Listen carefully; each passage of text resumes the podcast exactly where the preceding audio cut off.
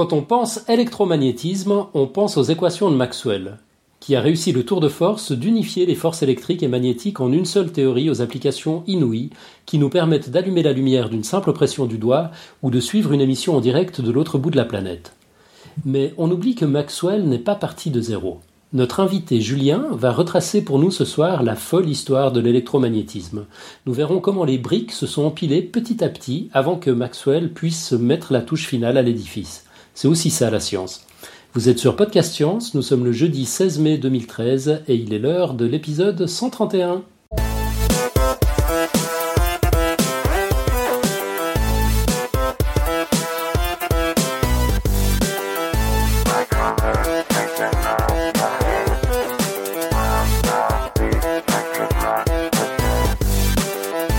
Derrière le micro ce soir, bah, toute une clique. David, d'abord, salut David. Hello Nico Tube qui va nous faire des dessins. Salut Nico. Salut On a Robin avec nous. Salut Robin. Salut, en touriste. En touriste, ouais. En parlant de touriste, euh, moi-même, Alan, euh, je suis, je me trouve à Londres en ce moment. J'aime bien ce, ce, côté international du podcast. Et puis, bah, pour nous présenter ce formidable dossier, enfin la première partie de ce formidable dossier, parce qu'il va faire ça en deux fois, euh, nous, avons, nous, nous avons un invité, c'est Julien. Bonjour Julien. Bonjour Alan, bonjour à tous. Bah, formidable, j'espère. On a, on a tout fait pour, mais on verra bien. Donc, Julien, tu peux te, présenter en quelques mots. Déjà, tu nous parles d'où là? Donc je suis euh, en Bretagne, à Rennes précisément, et, euh, donc je suis euh, enseignant en fait en sciences physiques dans, une école d'ingénieurs à, Rennes même. C'est l'école de chimie de Rennes, voilà, depuis peu de temps.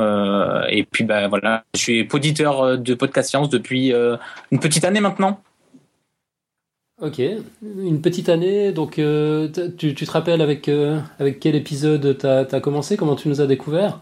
Exactement. Alors, je vous ai découvert en tapant euh, podcast, podcast de science en fait sur iTunes. je suis tombé donc sur vous et puis j'ai commencé à télécharger la première mission qui était, il me semble, sur la, les la machine de Turing, donc avec la, tout ce qui est cryptographie. Il me semble que c'est ça.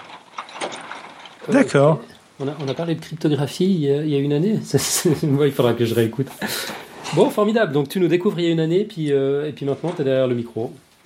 Ouais, voilà, exactement. Ben, euh, euh, j'ai vraiment apprécié vos différents podcasts. alors je m'intéresse plutôt, j'avoue, aux maths et à la physique. Les, dossiers de, bio, bon si je, si je dis bio, hein. les dossiers de, bio SVT m'intéressent un peu moins, mais bon, bah, il faut essayer de s'ouvrir. Donc de temps en temps, j'en écoute quelques-uns. Mais voilà, c'est plutôt maths et, physique. Et puis c'est vrai qu'il y, a des, il y a vraiment des dossiers qui m'ont passionné. Donc j'ai trouvé ce que, que ce que vous faisiez était génial. Et puis bah, je me suis dit, voilà, j'ai quelques petites peut-être connaissances à apporter, enfin modestement. Hein, et puis euh, voilà, c'est une idée de, de, partager avec vous euh, mes, mes, connaissances par rapport à, à mon, mon, métier. Mhm. Ouais, bah, e, extra. Euh, on lance un appel aux auditeurs. D'ailleurs, vous êtes toujours les bienvenus pour venir présenter des dossiers si, si vous avez des choses à partager. Il n'y a pas que sur Podcast Science hein, que tu partages tout ça. Tu as ton propre site web, c'est fisagreg.fr, c'est ça? Voilà, c'est ça. Donc euh, le, but du site en fait est de partager euh, tout ce que je peux euh, construire entre guillemets pour mes, mes cours. Donc ça, ça, a commencé avec mes cours de, de secondaire, donc de, de, collège et de lycée quand je quand j'étais en collège et en lycée. Et puis là, depuis un an, je suis donc dans le supérieur, donc j'essaye de poster mes, mes cours en fait en HTML euh, pour euh, un peu plus de lisibilité et puis apporter du contenu euh, alternatif. Je me mets au podcast vidéo pour expliquer des, points de cours, etc. Mais c'est c'est pas un blog en fait, hein, c'est vraiment j'essaie de publier mes cours régulièrement, voilà. Mais je c'est loin d'être régulier, voilà. Ok, fisagreg.fr, ça s'écrit comment? C'est p h y s a g r e g.fr. Magnifique. Ok, alors au sommaire de ce numéro, donc euh, bah, le dossier de Julien, enfin la première moitié du dossier de Julien sur l'électromagnétisme. On entendra la deuxième moitié dans 15 jours. Ouais, c'est ça, tout à fait. Tout, euh, à fait. Euh, le pitch de la prochaine émission par Alan qui va enfin nous parler du multitasking avec, je pense, son cobaye Nicotube. Exactement, on en a un sous la main. Ça, ça va être l'occasion de valider qu'il est vraiment multitasker ou même super tasker. On, verra. Il ne sait pas du tout à quelle sauce il va être mangé, le pauvre d'ailleurs. Euh, on n'a euh, pas de son de la semaine. Par contre, on aura euh, un blog audio, enfin un pseudo blog audio. Et dans la lignée des billets lancés par le Café des Sciences, intitulé Pourquoi je kiffe la science, cette fois-ci c'est Alan qui s'y colle et qui nous révélera l'origine de sa passion. Voilà, bah, ce sera ça justement, le pseudo blog audio. Donc en fait, je, je vais me lire moi-même. c'est nouveau. Euh, on prendra des nouvelles du quiz du mois.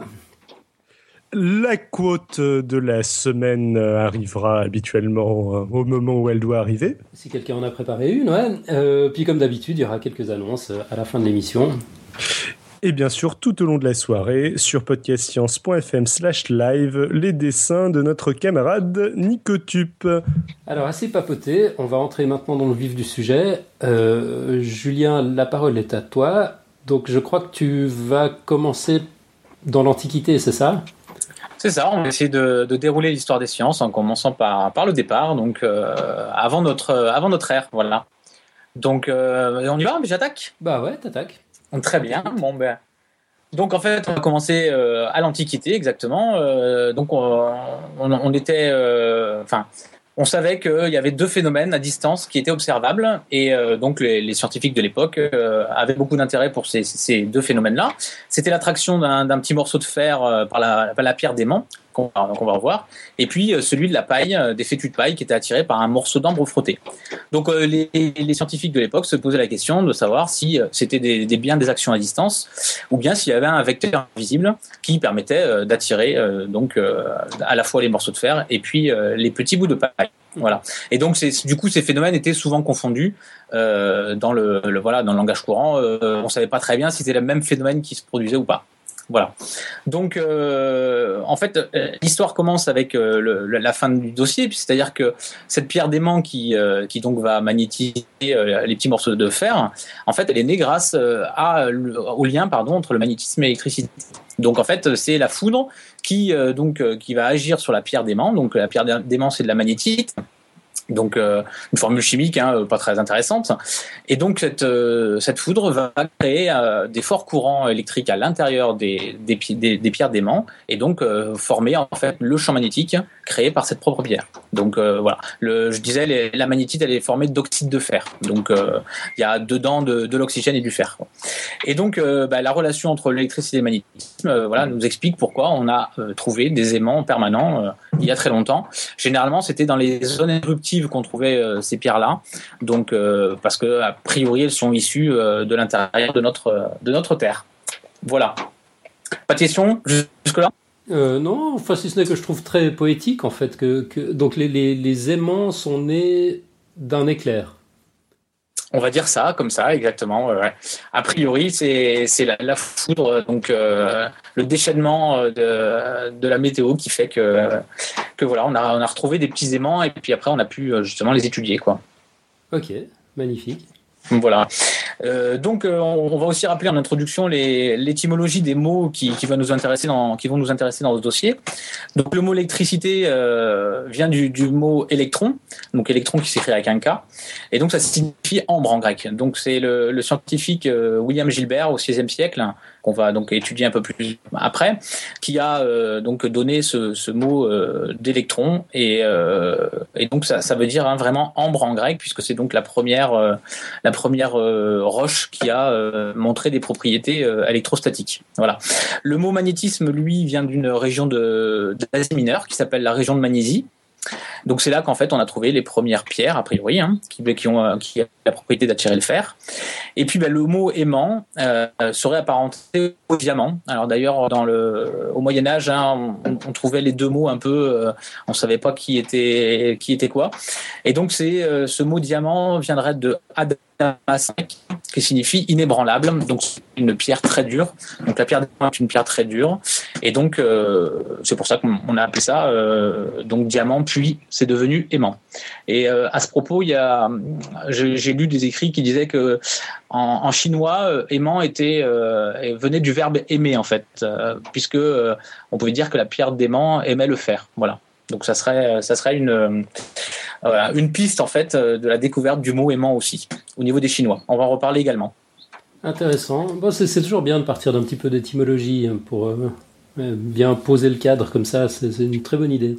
Voilà, bon, c'est vrai que c'est un truc en, science qu'on fait assez souvent. Puis bah, c'est bien d'avoir les d'avoir une idée de d'où viennent d'où viennent les mots pour la culture générale. Euh, voilà, je, moi je pense toujours à mes étudiants, un petit peu de culture générale, ça fait pas de mal, quoi. Ouais, ouais, ouais, non, et puis pouvoir placer euh, Magnésie ou euh, ou Adamas dans une soirée, c'est toujours assez cool. Ouais, ouais, ça peut rapporter des points en effet. Donc, si, si on repart sur l'Antiquité, quand même, on, va citer quelques scientifiques euh, qui ont contribué. Donc il y en a un qui est célèbre, hein, c'est Thalès de Milet. Donc euh, c'était euh, donc bon, je vais pas je vais pas donner les dates, hein, c'était avant 500 ans avant Jésus-Christ, qui, qui aurait été le premier à expérimenter l'attraction du fer par la pierre de magnésie. Donc ensuite, on a, on a retrouvé dans les écrits, de, Platon, un petit peu après, qu'un morceau de, contact, de fer en contact avec un aimant se comporte lui-même comme un aimant on va, le, les revoir, mais c'était assez euh, novateur du coup, euh, vu que on va étudier ça euh, peut-être 2000, 2000 ans après. Et puis il y a Démocrite aussi, un, grand scientifique qui est connu pour sa théorie atomiste à l'époque, qui va le premier expliquer l'attraction du fer par l'aimant avec justement sa théorie atomiste. Donc c'était une histoire de vide entre les atomes dans dans l'aimant qui qui était plus important que celui dans le fer, qui euh, aurait fait l'attraction. Voilà. Donc euh, les Grecs en fait en général pensaient que tout ce qui pouvait euh, créer du mouvement avait une âme. Donc comme il y avait attraction entre le fer et entre le fer et la pierre d'aimant et puis les fétus de paille et l'ambre, eh bien ils pensaient que ces deux ces, ces deux matériaux avaient une âme. Donc voilà, mais bon, il n'y avait pas d'explication réellement scientifique, hein, pas de formule à l'époque, quoi. Voilà pour l'Antiquité. D'accord. Et euh, oui, non, j'ai pas, j'ai pas dit que, que Thalès aussi, là j'ai parlé de magnétisme, hein, Thalès aussi aurait euh, le premier décrit euh, l'expérience avec l'ambre frotté. Hein. ça, ça viendrait de lui également. voilà. Thalès de Milet, c'est le même que celui du théorème de Thalès? Oui, oui, c'est le même. A priori, c'était un scientifique complet déjà à l'époque. et c'est vrai qu'on n'en trouve plus beaucoup, hein, des scientifiques qui sont capables de faire autant de choses dans, dans les maths, la physique, la biologie. Mais euh, lui, il est, il est particulièrement euh, intéressant. Ok. Donc ça, c'était, c'était les Grecs anciens. C'était les voilà les, les Grecs anciens. Euh, après, on, maintenant, on va faire un petit saut. On va faire un petit saut. On va faire un petit saut chez les bah, de l'autre côté de notre planète, donc chez les Chinois, qui a priori seraient les, les premiers utilisateurs du magnétisme. Donc en fait, on a on a retrouvé des écrits euh, qui datent de 240 avant Jésus-Christ, où il y a euh, la différence entre l'effet magnétique de la pierre d'aimant, qui n'attire que le fer, et l'ambre frotté qui peut attirer les grains de moutarde. Voilà. Donc ça serait euh, eux qui auraient aussi, en fait, en même temps que les Grecs, finalement, découvert cet effet magnétique. Mhm. Et donc, et donc l'effet de l'ambre également. Donc on ne sait pas par, par quel biais, mais en tout cas, voilà, ils étaient aussi sur le, sur le pont des sciences à l'époque. Et euh, en fait, ils, ont quand même, euh, au départ, euh, cherché une autre direction que la direction scientifique à, ces histoires-là. Parce qu'en fait, ils ont pensé tout de suite que c'était des messages des dieux qui faisaient qu'il il y avait une pierre qui s'orientait dans une direction particulière. Donc en fait, ils ont commencé à créer leur, village, à, mettre les, édifices importants des villages des directions bien, euh, bien définies. Euh, et cette direction, en fait, elle était définie par euh, une, une, pierre donc qui, qui, se, qui se dirigeait, bien sûr, dans une direction particulière, qui est laquelle, Alan? Qui est le nord ou le sud? Voilà, la, la direction nord-sud, en effet. Donc voilà, il, il, pensait que c'était c'était ce, cette, bah, cette pierre était un message des dieux, en fait. Et c'était une direction euh, sacrée. Donc, euh, bon, bah, c'est, c'est vrai que c'est un, peu. Euh, bah, à l'époque, je pense que voilà, c'est, normal de penser à ça pour quelque chose qui ne paraît pas naturel. Donc, ils n'étaient pas vraiment scientifiques encore, les Chinois. ensuite, il y, a eu les premières applications de la boussole. Donc en fait, euh, on a trouvé une, euh, boussole euh, qui sera en photo dans le dossier, qui est en fait une cuillère qui a été taillée dans une magnétite et qui est posée sur une surface lisse, donc qui peut tourner sans frottement, d'accord? Et en fait, la queue de cette cuillère-là indiquait toujours le sud. Donc, ils ont commencé à, penser pouvoir créer en fait des boussoles, donc se, se, diriger sur sur la Terre avec avec cette pierre d'aimant. Voilà. Donc c'est pareil, hein, on pense que cette, cuillère était au départ faite pour prédire l'avenir. D'ailleurs, une petite anecdote, c'est que les Chinois, leur empereur était en fait modélisé par l'étoile polaire, pas, modélisé, pardon, symbolisé par l'étoile polaire. Et du coup, l'empereur faisait face au sud. Et comme il faisait face au sud, il fallait que la cuillère euh, soit euh, dirigée vers le sud, en fait, la, queue de la cuillère. Voilà. Donc on a commencé à, l'utiliser comme boussole, et puis ben, on a fabriqué les, premiers, euh, les premières boussoles en utilisant une aiguille en fer et qu'on frottait contre une pierre d'aimant. Donc ce qu'on peut faire encore actuellement pour créer un aimant.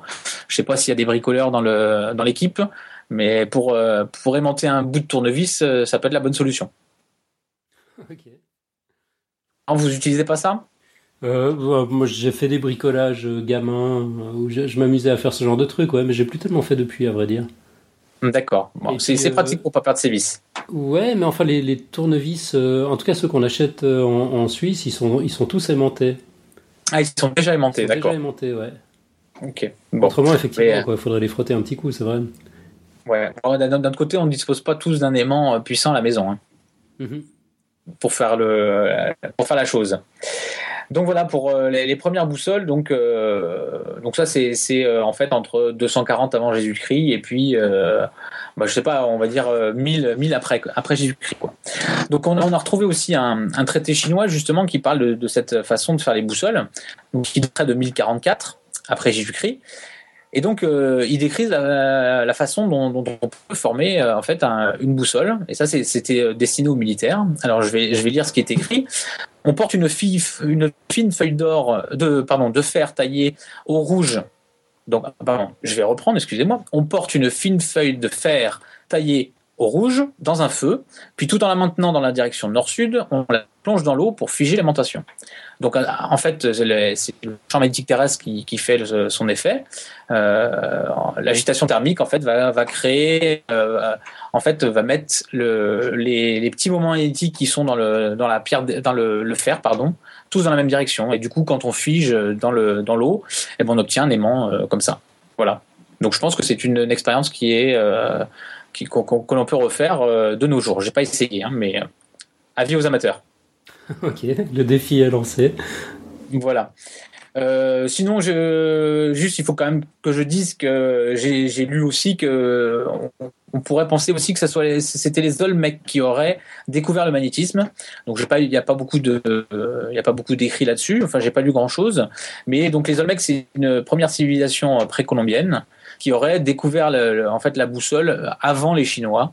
Et donc, on pourrait leur attribuer cette découverte-là. Mais bon, c'est des découvertes récentes, des recherches, donc euh, on va on, va être euh, comment dire, on va prendre des précautions. Par contre, euh, il faut dire quand même que William Gilbert, qui est le, grand scientifique du magnétisme, lui, il attribuait la découverte de cette boussole aux asiatiques. Hein. Donc voilà. C'est bon, c'est bien de savoir que ça peut peut-être venir de plusieurs endroits. Ouais, voilà. comme, comme, souvent pour les inventions révolutionnaires comme ça. Ouais, ouais, ouais. De toute façon, euh, voilà, on, a, on a des écrits, mais euh, euh, comment, comment juger la véracité de ces écrits? Ah, c'est, pas, facile. Hein, je pense que de toute façon, il y a des, toujours des recherches, et il y aura encore des recherches pour savoir si c'est pas dans un autre coin du monde, quoi. Ouais, ouais. Bon, vous êtes... D'autant qu'il y a plus personne qui ont trouvé ça indépendamment les uns des autres. comme oui, ça ouais, tout à hein. fait. Ouais, probablement. Il n'y a qu'en France qu'on l'appelle le théorème de Thalès. Hein. Tout le ah monde le connaît par ailleurs, ouais, ouais. D'accord. Il n'y a qu'en France qu'on le connaît sous le nom de théorème de Thalès. Ailleurs, ça s'appelle comment? Euh, Ça s'appelle autrement, je sais pas. Ça s'appelle même limite pas. Mais en tout cas, il y a plein de trucs comme ça. Enfin, le théorème de Pythagore, c'est pareil. Il s'appelle autrement ailleurs. Ok. Oui. voilà. C'est parce qu'il y a plusieurs personnes indépendamment qui les ont trouvés à différents endroits, quoi. Mhm. Ouais, d'accord, très bien. Non, mais c'est vrai, euh, on n'a pas de bon, chaque, enfin, les, les Olmecs sont plus là pour euh, pour revendiquer leur euh, découverte, mais c'est vrai qu'on peut imaginer qu'ils soient plusieurs en même temps, et sur une étendue de 1000 ans, il y a sûrement beaucoup de monde qui a retrouvé tous ces phénomènes-là, quoi. Voilà, vous n'avez pas de questions pour l'instant? Non, j'aime bien la boussole, la boussole en forme de cuillère. Je trouve que c'est super cool, même si on en trouve d'autres. Ouais, celle-là est jolie. Hein. originale. Celle-là est vraiment bien, ouais. Alors, est-ce que est-ce qu'il buvait euh, quelque chose dans, dans, le creux de la cuillère? Ça, c'est une grande question. Hmm. Pourquoi une cuillère? On ne sait pas. Bon, je continue? Ouais, continue, continue. Alors justement, ben, on parle de boussole. Euh, Ce mot-là, en fait, a priori, il n'est euh, pas apparu tout de suite. Donc, euh, on, aurait décou- en fait, on aurait découvert la boussole euh, dans les années 1600 ou 1200. Euh, donc euh, en Europe et en fait euh, la construction de, la- boussole à l'époque c'était une aiguille aimantée qui euh, flottait à, l'aide de deux bouts de roseau ou de, paille dans une fiole remplie d'eau. Donc on imagine bien, euh, on, on imagine bien la chose, pardon. D'ailleurs, euh, on fait ça avec les, les collégiens. On prend une aiguille, on la frotte sur une pierre d'aimant et puis on, la met sur un, bout de liège, par exemple, et on la fait flotter. Et donc elle, elle monte le nord, le nord magnétique. Donc, euh, ce seraient les Italiens en fait qui auraient amélioré cette boussole en mettant l'aiguille sur un pivot en fait, plutôt que euh, d'utiliser euh, de l'eau. Donc, euh, un petit pivot et puis bah, ils enferment le tout dans une petite boîte. Et du coup, le boussolo pourrait venir de de cette de cette boussole, de cette petite boîte, pardon. Voilà, donc euh, on a appelé ça boussolo pour euh, petite boîte en italien. Et donc euh, on imagine que l'invention du mot boussole vient de, de ces, ces chers Italiens. Ok. Ça va? Ouais, ouais, ça, ça va. Donc pour l'instant on n'a pas fait beaucoup de, de science, hein. on, a, on a décrit des découvertes. Euh, on, a, on a déjà pas mal, pas mal voyagé, mais on va revenir chez nous et on va parler des premiers scientifiques du magnétisme. Alors le premier, euh, donc premier scientifique quoi, euh, scientifique parce que c'est lui qui a premier, on va dire, s'intéresse, il s'est intéressé à des expériences et il a essayé euh, de voir un petit peu ce qu'il pouvait faire avec avec des aimants et des pierres d'aimants. Donc ça serait le, premier serait Pierre de Maricourt. Donc il a un nom bien français. Maricourt, je crois que c'est une région de France. Alors je l'ai lu, mais je ne sais plus. Je vais vous dire une bêtise. Donc je crois que c'est ça. hein. C'était en fait son prénom, c'était Pierre et il venait de Maricourt. À, vérifier. Et euh, donc au XIIIe siècle en fait. euh, euh, il, a trouvé donc l'existence en fait et, pardon, l'existence des propriétés d'attraction des répulsions des pôles magnétiques. Donc c'est lui qui commence à parler de pôle nord et de pôle sud sur une pierre d'aimant. Donc en fait, il, a dit voilà, mon aimant, ma pierre d'aimant se, se dirige sur la direction nord-sud. Donc euh, les pôles nord et enfin c'est un pôle nord et un pôle sud. Donc je vais appeler euh, les, deux bouts de mon aiguille euh, aimantés un pôle nord et un pôle sud. Voilà. Euh, il a travaillé sur la répulsion des, pôles de même nature et de l'attraction donc des deux pôles de nature différente. Et puis il a essayé aussi, donc une expérience aussi bien connue, il a essayé de séparer les pôles d'un aimant. Donc il a pris un, une pierre d'aimant, il l'a coupée en deux, et puis bah, il a essayé de séparer, hein, avoir un pôle nord d'un côté, un pôle sud de l'autre. Et puis on sait que ce n'est pas possible. Donc lui lui-même l'a trouvé, hein, ce, n'est pas possible. Il s'est retrouvé en fait avec deux aimants au lieu d'un. Euh, donc deux aimants plus petits.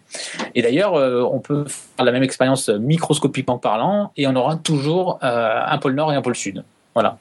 On ne peut pas séparer les, les deux pôles d'un aimant. Voilà. Ça va pour l'instant? Euh, Ouais, ouais, c'est super clair. Vous m'entendez toujours bien et pas de souci. Bon, ouais, on très entend bien. toutes sortes de petits bruits aussi de, de chez toi, mais C'est vrai. Ah bah pourtant la, la pluie en Bretagne a cessé pour l'instant. Donc, oui, on, on, entend des oiseaux maintenant, mais c'est poétique du coup. Enfin, ah, ouais, c'est pas une bande sonore, hein, c'est les, les, vrais petits oiseaux, ouais. ils, bah, ils sont contents, il, il pleut plus, ils peuvent un, peu, un petit peu sortir. Allez, revenons à nos moutons. Mmh. Euh, donc, euh, de Maricourt, il a commencé déjà à penser, euh, et on, on, va voir qu'il y en a d'autres après lui qui l'ont fait, que, que, le magnétisme, en fait, bah, cette, cette, pierre d'aimant qui s'orientait, elle pouvait devenir de la Terre elle-même. Donc, en fait, l'idée lui, a fleuri l'esprit, a priori, mais il n'a pas poursuivi. Et puis, bah, euh, il, finalement, il s'est réfugié sur le fait que le magnétisme venait de la voûte céleste, donc pas de la Terre elle-même, mais plutôt de ce qu'il y avait à l'extérieur de la Terre. Donc, parce qu'en fait, il s'est dit, euh, voilà, euh, la, la, pierre de, la pierre d'aimant donc va va aimanter le fer. Je sais qu'il y a plein de mines de fer sur la Terre et euh, ces mines de fer vont euh, sûrement perturber euh, mon aiguille aimantée, ma direction d'aiguille aimantée. Donc ça ne peut pas venir de ça ne peut pas venir de la Terre, ça doit être une information divine entre guillemets. voilà. Donc il pensait plutôt que c'était la, la voûte céleste qui est qui était à l'origine du magnétisme. Et donc, comme il a, il, fait un parallèle avec la voûte céleste, euh, il pense que euh, il pourrait euh, imaginer en fait modéliser cette voûte céleste par une un globe aimanté. En fait, il va prendre une pierre d'aimant, il va la faire tailler sous forme d'un globe. et il va pour lui modéliser en fait ce qui se passe sur Terre avec ce globe. Donc en fait, il décrit avec, il décrit avec cette, cette, sphère comment il a retrouvé les pôles de, de ce globe magnétique. En fait, pour lui, ça serait les, deux pôles de la voûte céleste qui, qui donneraient euh, le magnétisme euh, sur Terre. En fait, il prend une aiguille aimantée et puis il va, la, bouger sur la surface de son globe. Et donc, comme la pierre aimantée euh, a, une face nord, enfin, pardon, une face nord, un pôle nord et un pôle sud, elle va s'orienter en fait au fur et à mesure qu'il va la déplacer de haut en bas, toujours dans la même direction. Donc, il va tracer des, des, des cercles en fait, et il va obtenir les méridiens. Voilà. Et donc, euh, en déplaçant sa boussole euh, sur l'équateur, plus ou moins, enfin, sur un, alors c'est un, parallèle, pardon, sur un parallèle, il va tracer plusieurs méridiens et il va dire, voilà, mon globe aimanté, il a ces deux pôles au niveau de l'intersection des méridiens. Voilà. Donc c'était une, ça c'est, enfin, pour moi c'est une vraie expérience scientifique. Quoi. Ah il commence à, il commence à s'intéresser à, la chose, euh, comment dire, de façon ouais, bien carrée. Ouais, rigoureuse, systématique. Voilà. C'était c'était rigoureux et c'est vrai que voilà 13e siècle c'est un, un précurseur. et donc il, a une idée un peu un peu saugrenue. Il se dit que il dit que donc euh, s'il oriente correctement le globe magnétique, son globe magnétique, avec l'axe d'épaule confondu avec l'axe d'épaule du globe céleste, eh bien la, pierre en fait, euh, sa pierre euh, sphérique va tourner en même temps que le globe céleste, donc en 24 heures. Et donc il imagine que comme ça, il va créer la première horloge perpétuelle. Bon, c'était c'était euh, comment dire euh, ambitieux de sa part de, dire cela, mais euh, bon, apparemment il l'a écrit et puis pourquoi pas C'était une c'était une idée saugrenue, mais finalement assez intéressante. Voilà pour Pierre Maricourt. Donc, il a laissé sa marque dans l'histoire par rapport à toutes ces petites expériences et il a, il a pas découvert grand chose, mais voilà, il a, il a expérimenté. On va parler un petit peu de, deux aspects. Alors là, on, enfin, on sort pas un peu de, de l'histoire des sciences, mais on va parler de la déclinaison de l'inclinaison magnétique, parce que donc ça a eu un peu quand même des impacts dans l'histoire. Donc euh, la déclinaison, est-ce que bah, je peux peut-être demander euh, à vous tous euh, ce que c'est la déclinaison magnétique pour vous? Pas la moindre idée. Non, personne, personne veut se lancer? Bah moi je me suis lancé, je sais pas. Alors la déclinaison, bon, la déclinaison magnétique, c'est le fait en fait que la, direction de l'aiguille aimantée, elle n'est pas exactement la direction nord-sud de nos pôles, euh, nos pôles terrestres. Il y a un petit angle qui se fait, enfin un petit angle, ça dépend du lieu, mais il y a un angle qui se fait entre la direction prise par l'aiguille aimantée et euh, le, pôle nord, et enfin la direction nord-sud de la Terre. Voilà. Ah, ça c'est ça, d'accord la déclinaison euh, magnétique. Voilà. Donc en fait, euh, cette découverte, elle a été euh, faite au XVe siècle a priori. On a découvert en fait des instruments qui déjà étaient corrigés du fait de cette déclinaison magnétique. Parce qu'en fait, bah, du coup, si on pouvait pas avoir le nord correctement, il va pas être facile de se déplacer. Donc, du coup, il, vaut mieux avoir une boussole qui a été un peu modifiée pour obtenir le bon nord. Quoi. Voilà. Mhm, d'accord. Donc, euh, juste pour avoir une image claire en tête, le, pôle géographique euh, est, enfin le, pôle magnétique est un petit peu décalé par rapport au pôle géographique, c'est ça? C'est ça, ouais, tout à fait. Voilà. Donc, euh, bah, cette déclinaison posait beaucoup de problèmes aux, marins de l'époque. Donc, c'était bien, d'avoir une boussole corrigée. Mais donc, déjà dès, le 15e siècle, ils avaient pris conscience de ce problème-là. Et donc euh, la, déclinaison, euh, c'est une valeur qui varie en fonction du lieu où on se situe. Donc du coup, les, euh, les scientifiques de l'époque, alors là, non, pardon, c'est un peu plus tard. Hein, on va parler de Edmund Halley vers 1700, qui pensait que en utilisant la déclinaison et sa variation en fonction du lieu, eh on allait pouvoir créer une carte de déclinaison magnétique. Et du coup, d'après la mesure de la déclinaison, on aurait pu se situer sur le globe. Voilà. Donc, euh, Monsieur Halley, euh, c'est celui qui est connu pour euh, la fameuse comète. Voilà, donc un astronome célèbre. Mais en fait, cette déclinaison magnétique, elle varie en fonction également du temps. Donc en fait, bah, c'est difficile de se, fixer sur cette déclinaison pour se trouver, bien se situer sur le globe. Donc du coup, ça va être abandonné d'utiliser la déclinaison pour se situer sur quoi. Voilà. Et alors ce monsieur Allais, il quand même, il, il commence à expliquer en fait euh, bah, l'histoire de la, de la déclinaison et du magnétisme en expliquant que la Terre était constituée de couches concentriques aimantées qui tournaient les unes par rapport aux autres. Donc déjà, lui, il avait l'idée que à l'intérieur de la Terre, il y avait euh, quelque chose qui se passait et qui faisait qu'il y avait un magnétisme. Et du coup, que ce magnétisme n'était pas dirigé forcément sur... Voilà. Et n'était pas dirigé forcément sur... il y a- il y a- Sur la direction, sur la direction pardon, nord-sud géographique. D'accord. Voilà. Et puis c'est euh, vu qu'il était astronome, il, il a aussi euh, pensé que bah, les aurores boréales, hein, bien connues, euh, sont dues à ce magnétisme. Et bon, on, sait voilà de nos jours que c'est bien le cas, que c'est le champ magnétique terrestre qui va créer plus ou moins, qui va piéger les particules qui vont créer les, les aurores boréales. Voilà. Je sais pas si David en Irlande peut en, en observer, il est peut-être pas Théo. n'ai pas eu cette chance. euh, Je pense pas être euh, être assez assez haut, être assez haut pour euh, pour. Enfin, je sais pas s'il y a des points en Irlande qui permettent d'en observer. Je pense pas, Ouais, mais je, me trompe peut-être. Hmm. Non, c'est ouais, c'est plus, c'est enfin plus haut, euh, plus plus au nord, quoi, on va dire. Ouais, D'accord. Bon, très bien. Plus en Islande à mon avis. Ou... Ouais, bah, c'est peut-être ça dans mon, dans mon idée. Je, confonds peut-être Islande et Irlande. Faudra vérifier un petit peu. Euh, faudra vérifier. Voilà. Donc la déclinaison magnétique, c'est le fait que donc, euh, bah, je vais répéter c'est bien de fixer les choses. Hein, que la, direction nord-sud magnétique n'est pas exactement identique à la direction nord-sud géographique. Voilà. On va parler d'une autre, caractéristique de ce magnétisme terrestre, c'est qu'en fait, euh, il y a aussi une idée d'inclinaison magnétique. Alors, qu'est-ce que pourrait être l'inclinaison magnétique après la déclinaison? Ben, je sèche de nouveau. Euh, Une idée dans la, dans la chatroom ou ailleurs, non? Robin, euh, David? Ah non, mais moi, et non pas- plus, je tire à nouveau ma langue au chat. Voilà, mes, mes étudiants, ils participent davantage. Hein. Je suis déçu. Je pensais que vous alliez répondre à ma question. Non, je, je, c'est pas vrai en plus. Hein. Je dis ça. euh, ouais, je vois juste, juste que Yves nous dit qu'il y a des aurores boréales au, au Danemark et en Allemagne. Donc voilà, ça, ça répond un peu à notre Ah question. Ouais, du coup, on devrait pouvoir en voir depuis l'Irlande aussi, alors. A priori, ça doit pouvoir marcher. Bon, bah écoute, euh, il faut que David euh, mette son, son studio euh, à l'extérieur, un studio vitré pour pouvoir regarder le ciel. C'est ça. Oui, je, je pense que ça doit pas être non plus systématique. euh, Enfin, je, je, Non. il y en a de plus en plus. Plus, plus on monte vers le nord, euh, plus la- leur fréquence augmente, non?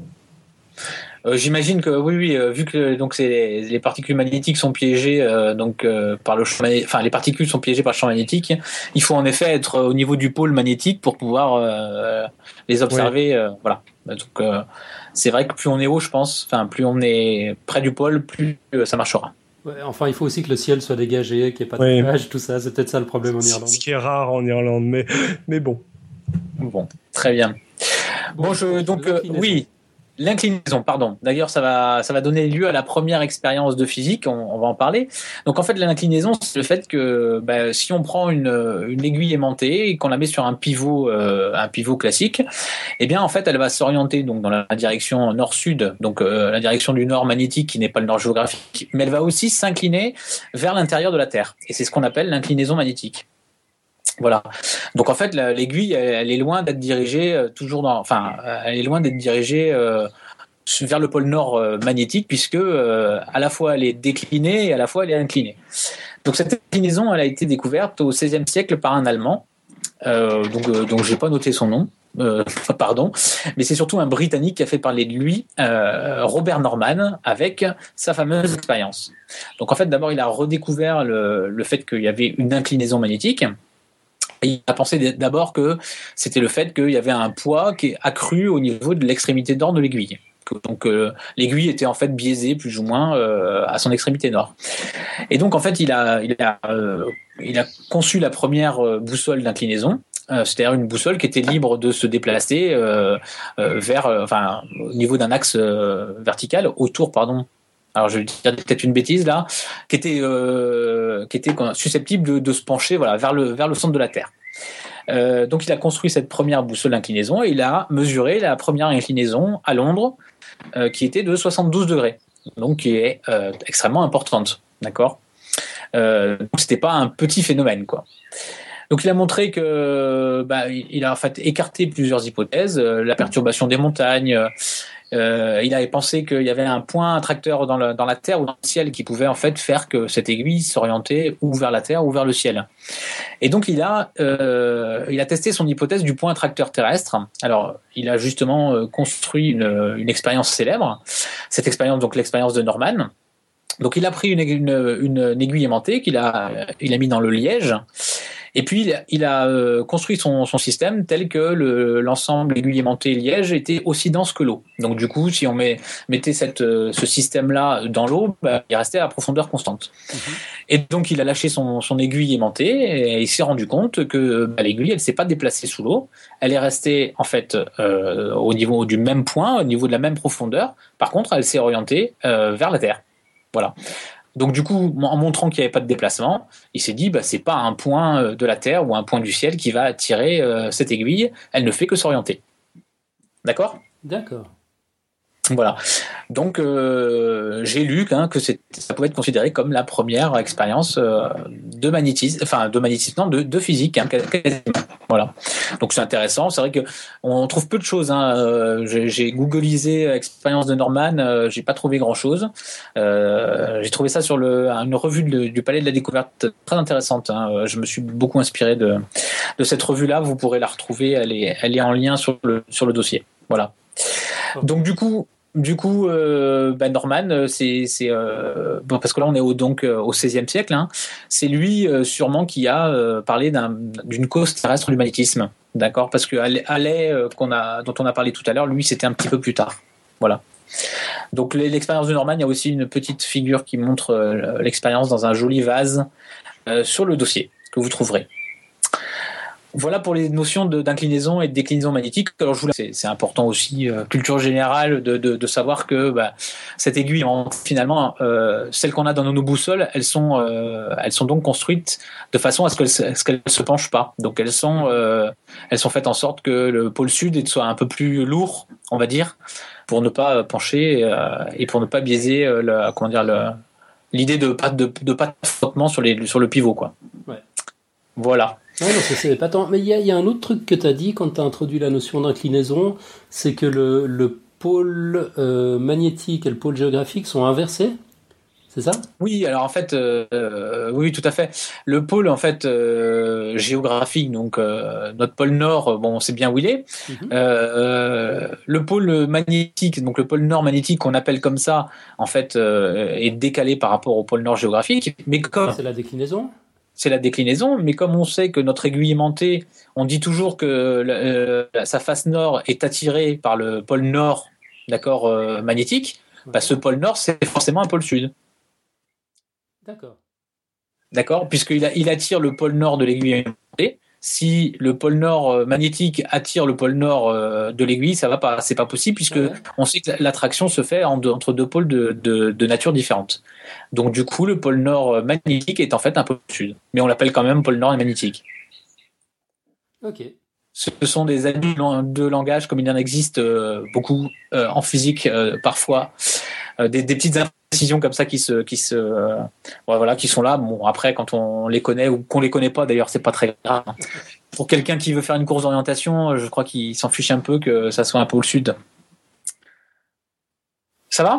Ouais, ça va bien. Ouais. Voilà. Euh, je vais parler d'un autre scientifique donc euh, très important de l'époque. Euh, alors un petit peu après euh, Marie Cour. donc on est toujours au 16e. Hein, c'est William Gilbert. Donc lui, autant Norman était le premier scientifique à avoir fait une expérience de physique, eh bien Gilbert, il, on lui attribue le premier livre de, de physique qui s'appelait De Magnettes et donc qui était un traité de, du magnétisme. D'accord? Donc, euh, William Gilbert, je lui donner ses, ses, dates, euh, 1540-1603. Voilà, et pendant ces, années, il a euh, travaillé sur le magnétisme et donc publié euh, à la fin de sa vie le, le, traité de Magnette.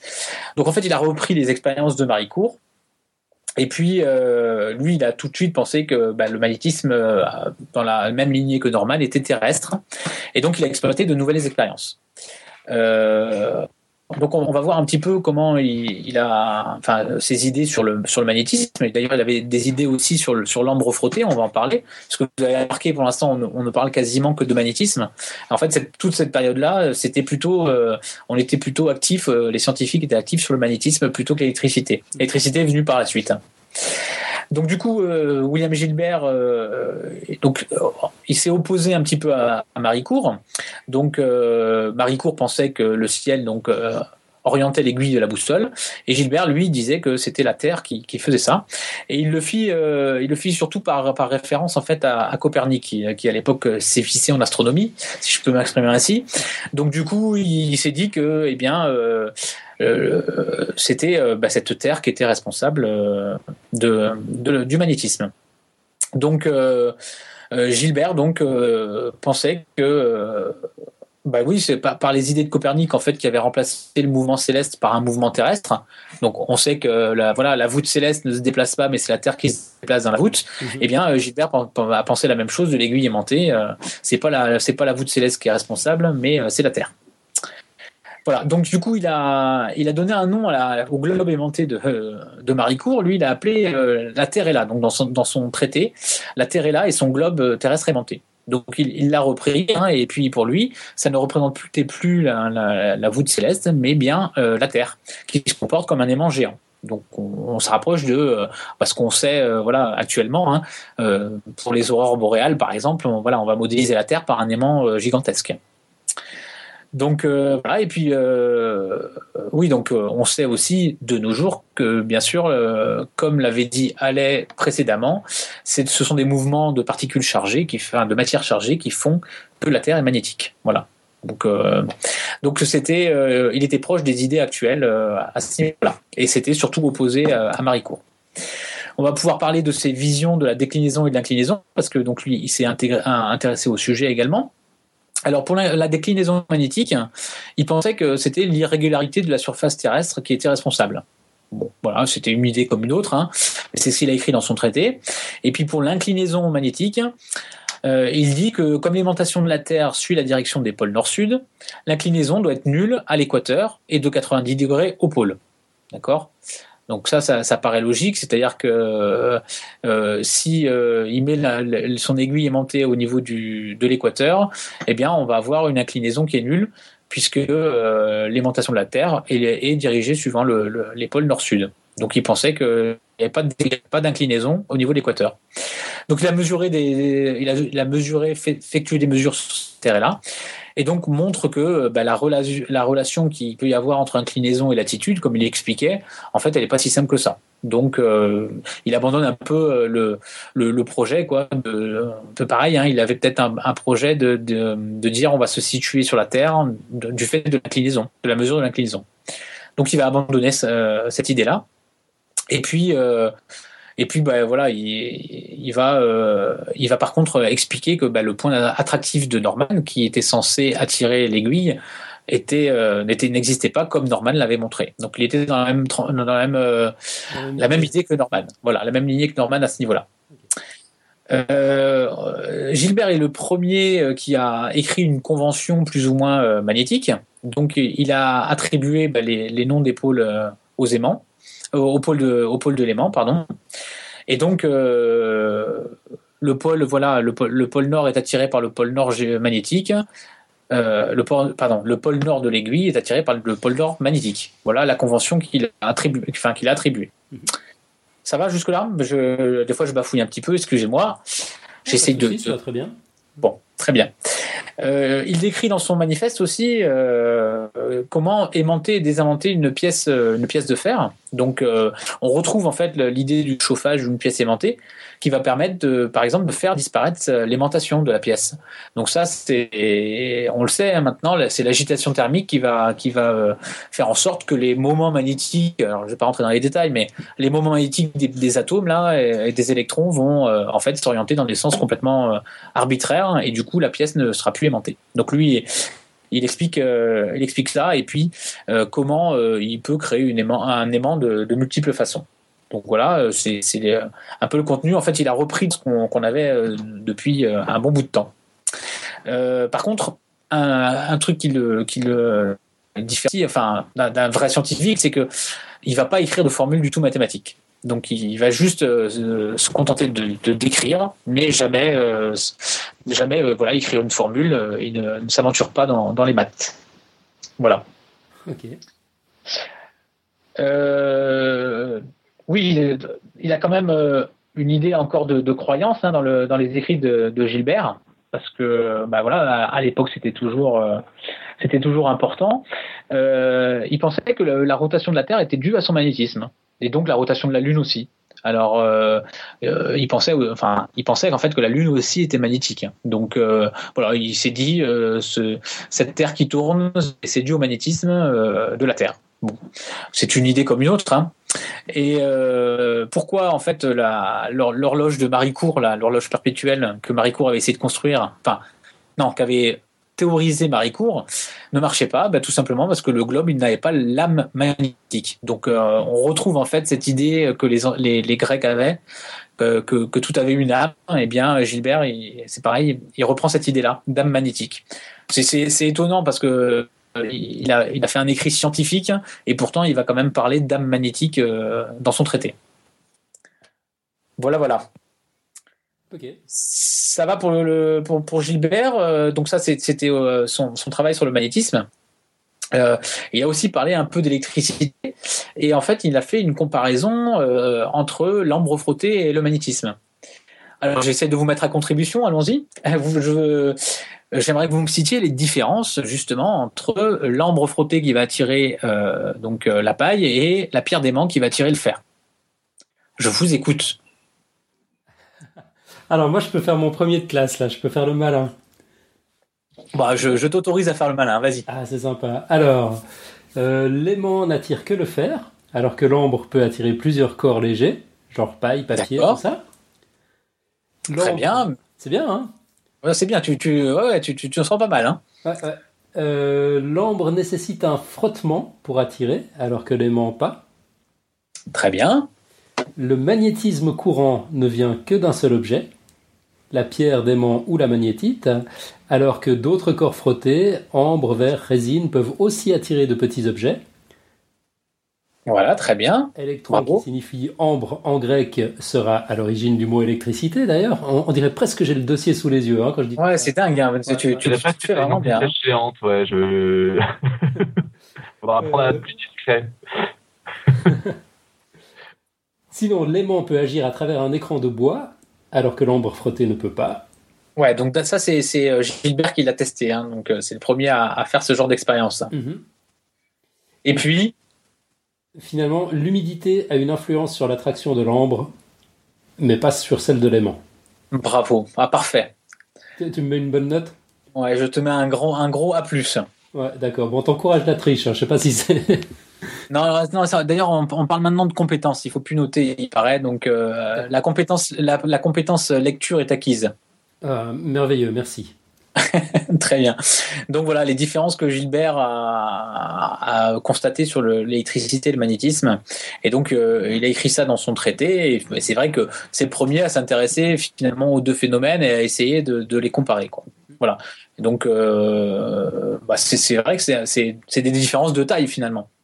On a, on a des, plusieurs corps qui peuvent attirer euh, les petits bouts de papier, alors que vraiment le, la, pierre d'aimant n'agit que sur un seul corps. Enfin, en tout cas, euh, Gilbert le pensait. Parce qu'après, on verra qu'il y en a d'autres qui pensaient qu'on euh, pouvait guérir avec le magnétisme. D'ailleurs, on en pense. Il y a des gens qui, qui bah pensent toujours ça maintenant. Souvent, ouais. Voilà, bon, on, en on en parlera un petit peu dans, le dans la deuxième partie du dossier, juste avec un, un monsieur qui, qui, est réputé pour cela. Voilà. Donc, euh, donc voilà, oui, d'ailleurs, bah, j'ai écrit dans mon dossier, tiens, je, te relaye au niveau lecture, hein, que malgré les croyances de l'époque, en fait, aux vertus thérapeutiques du magnétisme, bah, Gilbert, qui était médecin, je l'ai pas dit, lui ne pensait pas que ça avait des propriétés curatives. Donc, euh, il n'était pas du tout sur cette lignée-là. Hmm. Voilà, voilà son traité, donc euh, je répète, hein, le deux magnettes, qui était euh, a priori le premier livre de physique, donc euh, qui a été publié en 1600, je crois à peu près. Voilà. Des, questions sur le, sur le magnétisme?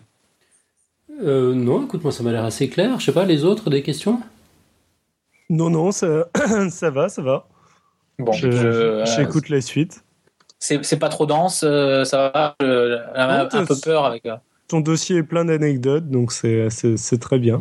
Ouais, écoutez, c'est, euh, ne m'en veuillez pas, hein, c'est mon bizutage, hein, comme je le disais tout à l'heure, donc euh, je- j'essaye de, de- de faire bien, mais c'est vrai que euh, c'est un, c'est quelque chose que je ne connais pas, et puis j'ai pas de public, hein, j'ai juste mon ordinateur, c'est un peu bizarre. Oui, c'est Tu tu t'en sors très On bien. s'y fait, on s'y fait. Ouais, c'est vrai, d'accord, mais j'ai pas l'habitude de parler à mon ordinateur, mais euh, en effet, ça viendra, c'est déstabilisant la première fois de pas être en face de ses interlocuteurs. J'ai j'ai connu ça aussi, mais t'inquiète pas, tu, tu, te, tu te débrouilles très très bien. Très bien. Non, mais je, ce que je vais faire, c'est que je vais prendre une photo de mes élèves et je vais les mettre, euh, je vais les mettre devant mon ordi la prochaine fois. Une vidéo, une vidéo, faut avoir l'impression qu'il bouge, sinon ça. Ouais, mais je sais pas s'ils m'autorisent à les filmer quand même. Bon. Enfin, bon, je reviens donc. Euh, ah bah, j'ai- j'ai pas- j'ai- j'ai- je vais bientôt finir hein, parce qu'on va parler un petit peu d'électricité et puis on, on va s'arrêter là. On va, euh, on va comment dire, euh, initier la chose. Donc en fait, euh, on se rend compte que dans l'histoire des sciences, il y a eu du magnétisme pendant euh, bah, cette année-là, l'Antiquité, puis jusqu'à Gilbert en, 16, euh, 1600. Et puis en fait, ensuite, on a l'impression que ça s'est un peu arrêté. L'aspect magnétique est, mis un peu de côté, et puis on va commencer à, s'intéresser, enfin les scientifiques, ils vont commencer à s'intéresser plutôt à l'électricité. Donc on est au XVIIe siècle en fait, et bon ben sachant que l'ambre va euh, comment dire attirer des petits bouts de papier ou des petits bouts de paille, on, va imaginer que euh, on va fabriquer des, machines à frotter pour étudier en fait le phénomène. Donc euh, le premier qui fabrique une machine à frotter, c'est comme ça qu'il l'appelle, c'est Otto von Guericke. Donc qui en 1672, euh, il utilise une boule de soufre. Alors dans son écrit, il, écrit, enfin il dit grosse comme la tête d'un enfant. Il va la faire tourner avec une manivelle et puis il va la frotter de sa main. Et à ce moment-là, il se rend compte que la, sphère euh, attire euh, en fait plein d'objets euh, autour de autour de la machine. Donc voilà, il y, a- une première attraction en fait des, pe- des petits objets sur la machine, et ensuite dès qu'il y a contact, hop, les, petits objets sont repoussés violemment. Donc il, note ça. Donc Otto von Guericke, qui est quelqu'un d'assez connu dans ce dans ce domaine-là à cette époque-là. Et puis un peu plus tard, on a un Anglais, Oxby, qui lui va utiliser un tube de verre euh, un tube de verre pour faire ses expériences euh, parce qu'il se rend compte que ça marche bien. Et puis euh, il va même faire une sphère en verre pour étudier ces, ces systèmes d'attraction. Donc c'est les premiers en fait scientifiques à faire un petit peu de, de, voilà de- d'expérience par rapport à, cette attraction de, l'ambre au départ quoi. Et puis euh, à la même époque il y a, une première euh, découverte qui est importante euh, qui est importante de nos jours c'est le premier condensateur qui s'appelait à l'époque la bouteille de Leyde. Alors la bouteille de Leyde, pourquoi? Parce qu'en fait, c'est un, monsieur qui habitait à Leyde. Il me semble que c'est voilà en Hollande. Euh, donc il s'appelle euh, Petrus van Muschenbroek. Excusez-moi la prononciation, qui fit la découverte en 1746. En fait, il a essayé de piéger l'électricité dans une bouteille d'eau, et puis bah, le malheureux s'est pris une superbe décharge en touchant la bouteille. Donc il s'est dit que bah, la bouteille, elle avait euh, condensé l'électricité. Et il, bon, il a essayé de la perfectionner du coup. Euh, et puis les scientifiques de l'époque ont essayé de perfectionner cette, euh, cette bouteille pour en faire euh, le premier condensateur. Donc c'est finalement le premier objet qui va pouvoir permettre d'avoir de, l'électricité en réserve plus ou moins. Ce qui est assez quand même novateur. On sait qu'après Volta va fabriquer sa pile. Donc voilà, c'est la bouteille de Leyde parce que Leyde est l'endroit où a été découvert cette bouteille. Voilà. Il y a un petit schéma sur le dossier que vous trouverez sur le dossier qui explique en fait comment ils ont un petit peu modifié la chose. Euh, je sais pas si les, gens qui nous écoutent sont sur le dossier en même temps. Donc euh, voilà, il y a une petite description en fait de la bouteille. Donc euh, ça c'est donc la bouteille de Leyde qui va servir d'ailleurs après à, faire des expériences.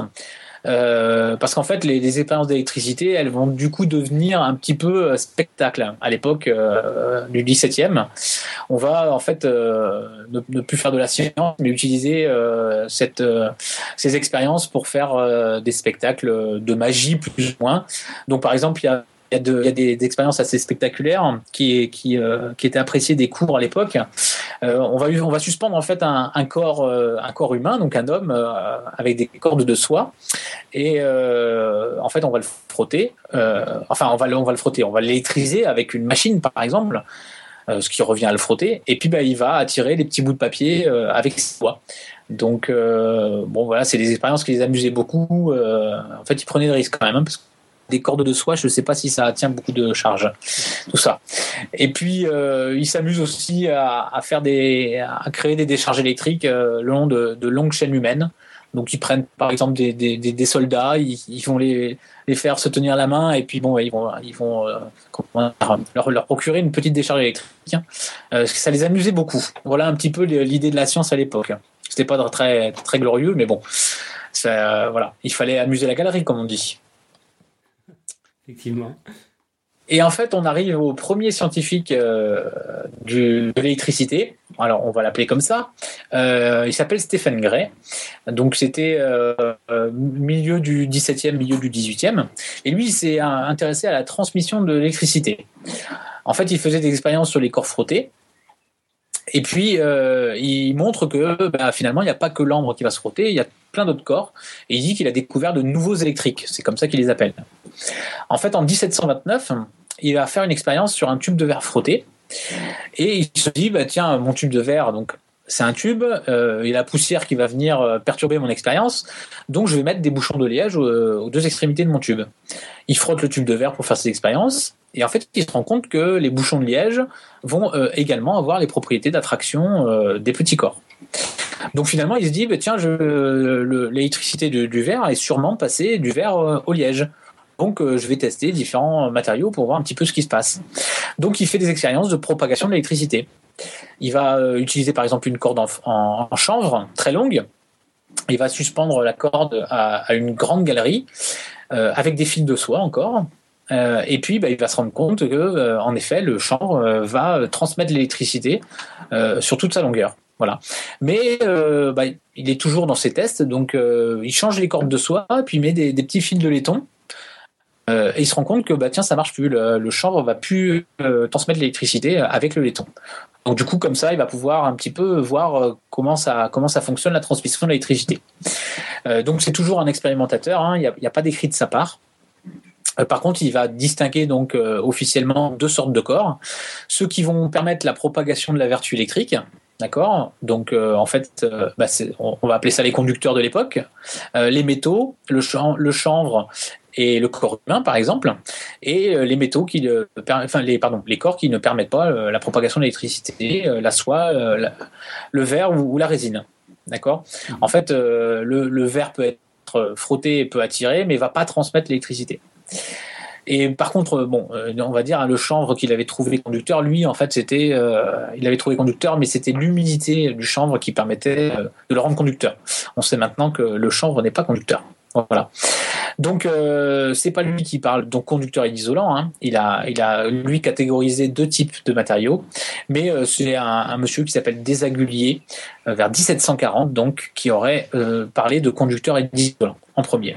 Voilà, ça c'est une petite anecdote, pas beaucoup d'intérêt, mais bon, un monsieur qui a son nom dans la science. Ouais, bon, c'est des concepts qui sont tellement, tellement évidents aujourd'hui. C'est, enfin, c'est épatant de penser que quelqu'un a dû y penser en premier. Comment, comment il s'appelle, tu dis Désagulier Désagulier, voilà, ouais, ouais, tout à fait. Mais euh, je t'avouerai que j'ai pas noté euh, ni son prénom ni son origine. Euh, voilà, j'ai été un peu un peu léger là-dessus. Mais en fait, je, ne sais pas si à part de, à part d'avoir appelé conducteur et isolant les matériaux en question, je sais pas s'il a fait grand chose d'autre à côté. N'empêche que les noms sont restés. Voilà, les noms sont restés. Ouais, tout, voilà, tout à fait. Et on apprend ça euh, avec euh, nos élèves. Euh, voilà, au collège, on a un chapitre qui s'appelle conducteur et isolant. Donc, c'était pas, c'était un bon apport à la science. Voilà. Et donc, pour finir, hein, donc on a coupé le dossier, donc on va s'arrêter là. On, va dire que là où Gray a été précurseur, en fait, c'est que l'électricité va devenir une propriété générale de tous les corps. Et en fait, euh, la classification de ces corps se fait plus par l'attraction euh, qui pouvait ou non euh, provoquer par frottement, mais par la conduction du courant qui pouvait permettre. Et du coup, eh bien, à cette époque, l'électricité va devenir une nouvelle branche de la physique. Et c'est à ce moment-là qu'on va parler de, de voilà, de l'électricité en tant que, en tant que vraiment science, quoi. Voilà, voilà, pour le premier, la première partie du dossier. Ok. Bah, une, nouvelle branche de la physique, je trouve que c'est effectivement un excellent point pour, pour, pour, pour, faire une pause. Donc pause de 15 jours. Tu, tu reviendras dans deux semaines pour nous parler de, de, la suite. Donc là, on, a bien vu l'histoire du magnétisme, on a commencé l'histoire de l'électricité, puis tu vas nous montrer comment petit à petit on est arrivé à l'électromagnétisme. Voilà, tout à fait. Alors, c'est vrai que la phrase est bien choisie. Hein. La, preuve, c'est que c'est toi qui l'as choisie n'est-ce pas? Euh, c'est bien tu as raison. J'avais tu vois je l'avais pas repéré comme la possible coupure mais ouais, c'est euh, c'est vrai qu'en fait le dossier s'appelle folle histoire de l'électromagnétisme mais en fait on, on va parler d'électromagnétisme qu'à la fin parce que c'est vrai que euh, il faut avoir tout l'historique pour moi pour euh, pour que ça soit intéressant de parler ensuite d'électromagnétisme à proprement parler même si du coup c'est condensé ensuite euh, sur l'histoire des sciences, c'est condensé sur pas pas longtemps quoi. Mhm. Mais bon, les, les, voilà, je trouve que c'est important de voir les, les premiers scientifiques. En plus, c'est des noms qui ont été complètement oubliés parce que ils n'ont pas leurs ils ont pas leurs noms qui sont des unités de la physique. Et puis, euh, bah ouais, c'était des précurseurs.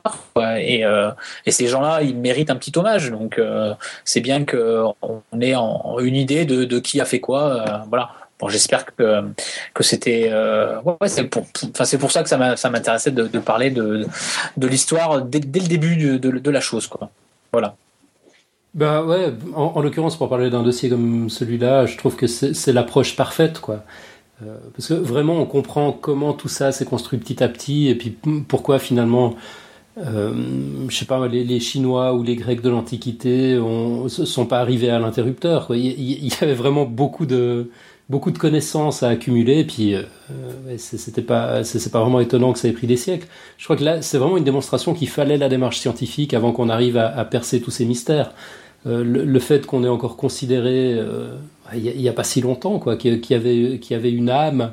Enfin, le, le vocabulaire que, que tu as évoqué, qui était utilisé par, par, ces, précurseurs, est quand même vachement emblématique il euh, y, avait quelque chose de, magique, on comprenait pas ce que c'était, c'est vraiment petit à petit, brique après brique, qu'on a fini par, euh, par, comprendre ces, mécanismes. Donc je, trouve vraiment passionnant d'amener de, ça par l'angle historique.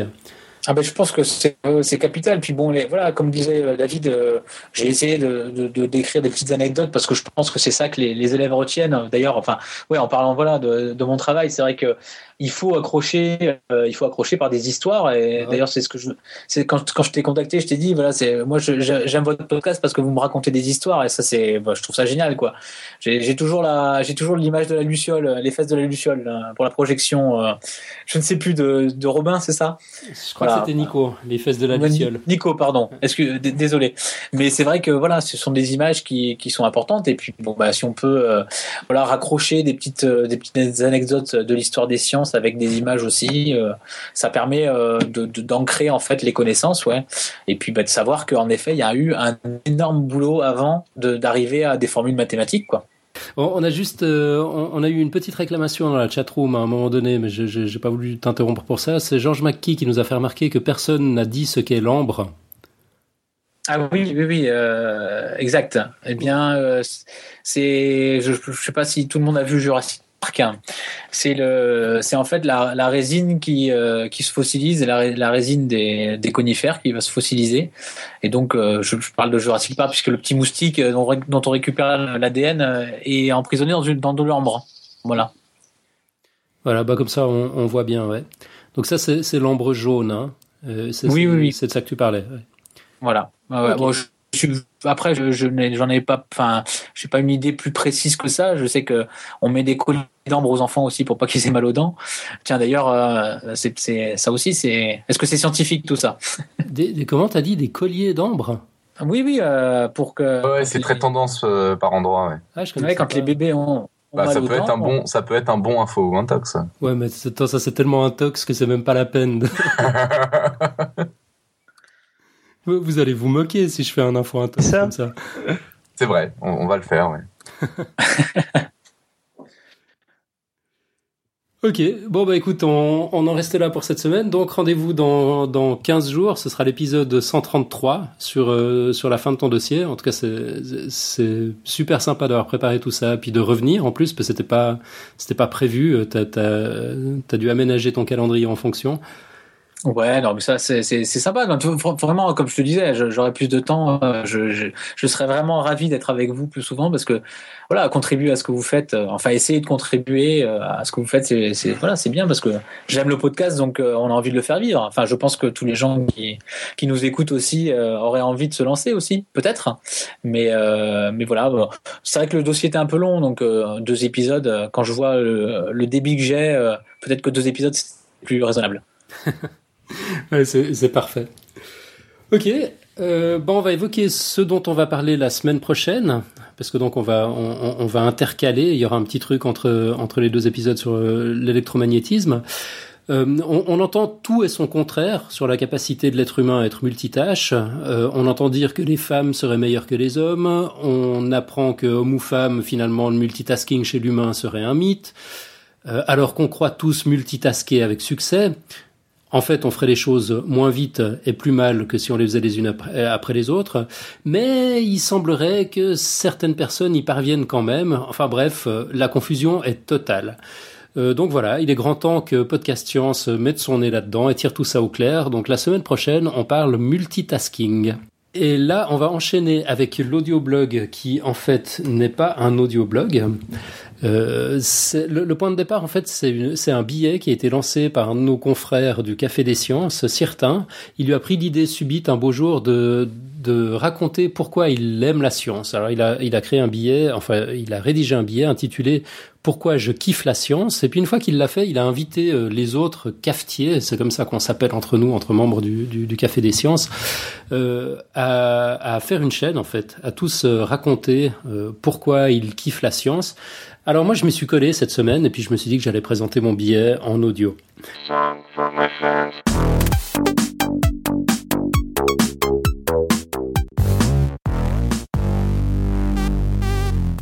J'ai adoré lire les billets qui m'ont précédé dans cette chaîne. Donc il y a eu certains, il y a eu euh, pourquoi, comment, combien, ça se passe là-haut, le webinaire des curiosités, tout se passe comme si, pourquoi le ciel est bleu, et il y en a encore d'autres qui sont arrivés dans l'intervalle, et presque tous ont en commun de placer l'origine de leur kiff dans l'enfance.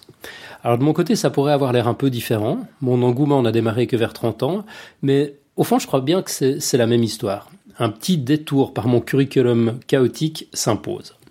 Moi, comme beaucoup d'enfants, j'étais hyper curieux. Je voulais comprendre pourquoi, comment, combien. Je démontais les appareils, je harcelais les adultes pour savoir à quoi servent les transistors, les résistances, les bobines, enfin tous les machins qu'on trouve à l'intérieur.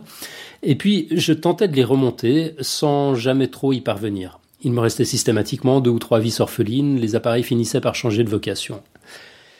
Et puis vinrent les premiers PC. J'avais 10 ans en 1981.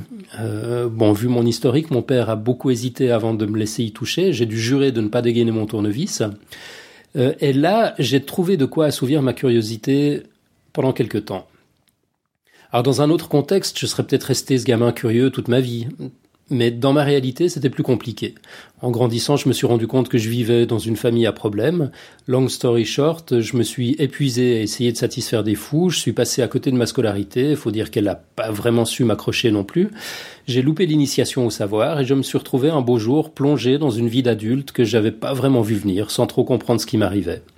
Alors bon, tout ça m'a pas empêché de fonder une famille, de faire carrière dans l'informatique évidemment, de réaliser quelques rêves, mais toujours avec un arrière-goût amer et un sentiment envahissant d'être passé à côté de quelque chose.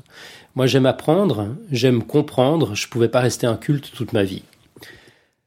Alors petit à petit, le naturel est revenu au galop quand même. J'ai commencé par la littérature, fermement décidé à me doter d'une culture générale. J'ai lu les classiques que j'avais négligés, particulièrement les Lumières, et j'ai vite senti que ce goût amer s'adoucissait un peu. Pourtant, plus j'avançais et plus je me, rendais, compte que je ne savais rien et que je ne saurais jamais rien face à l'infinité des connaissances. Mais à ce stade, je m'en foutais. Mon but désormais n'était plus la culture générale, mais la variété de perspectives qu'offraient les auteurs, la diversité des visions du monde.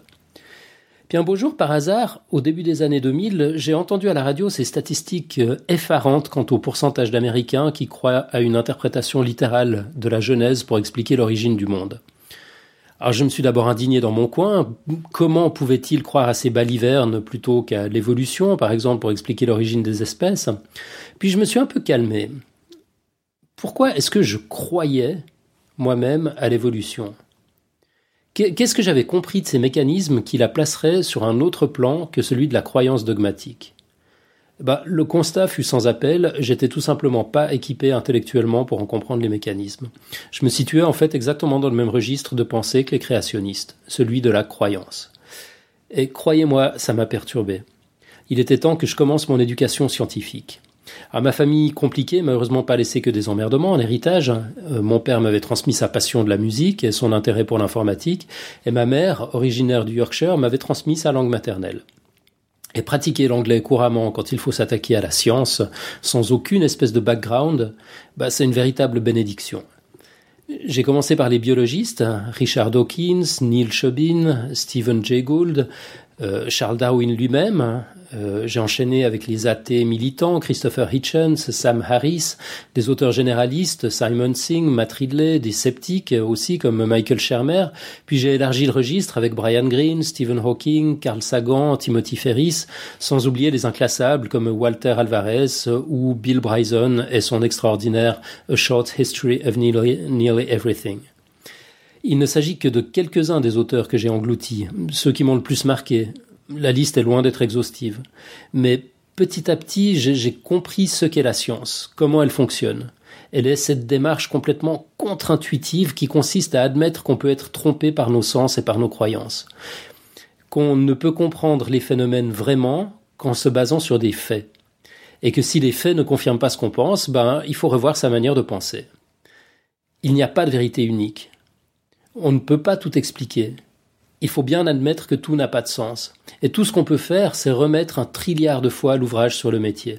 Essayer de comprendre la réalité petit bout par petit bout. Chaque question conduisant bien sûr à d'autres questions et très rarement à des réponses.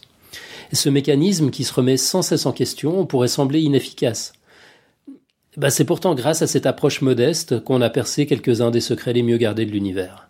Alors exit la pensée magique, le besoin de se rassurer, le désir fou de trouver du sens, pourtant si constitutif de notre espèce, on se confronte à la réalité telle qu'elle est. Et de là jaillit la vraie magie.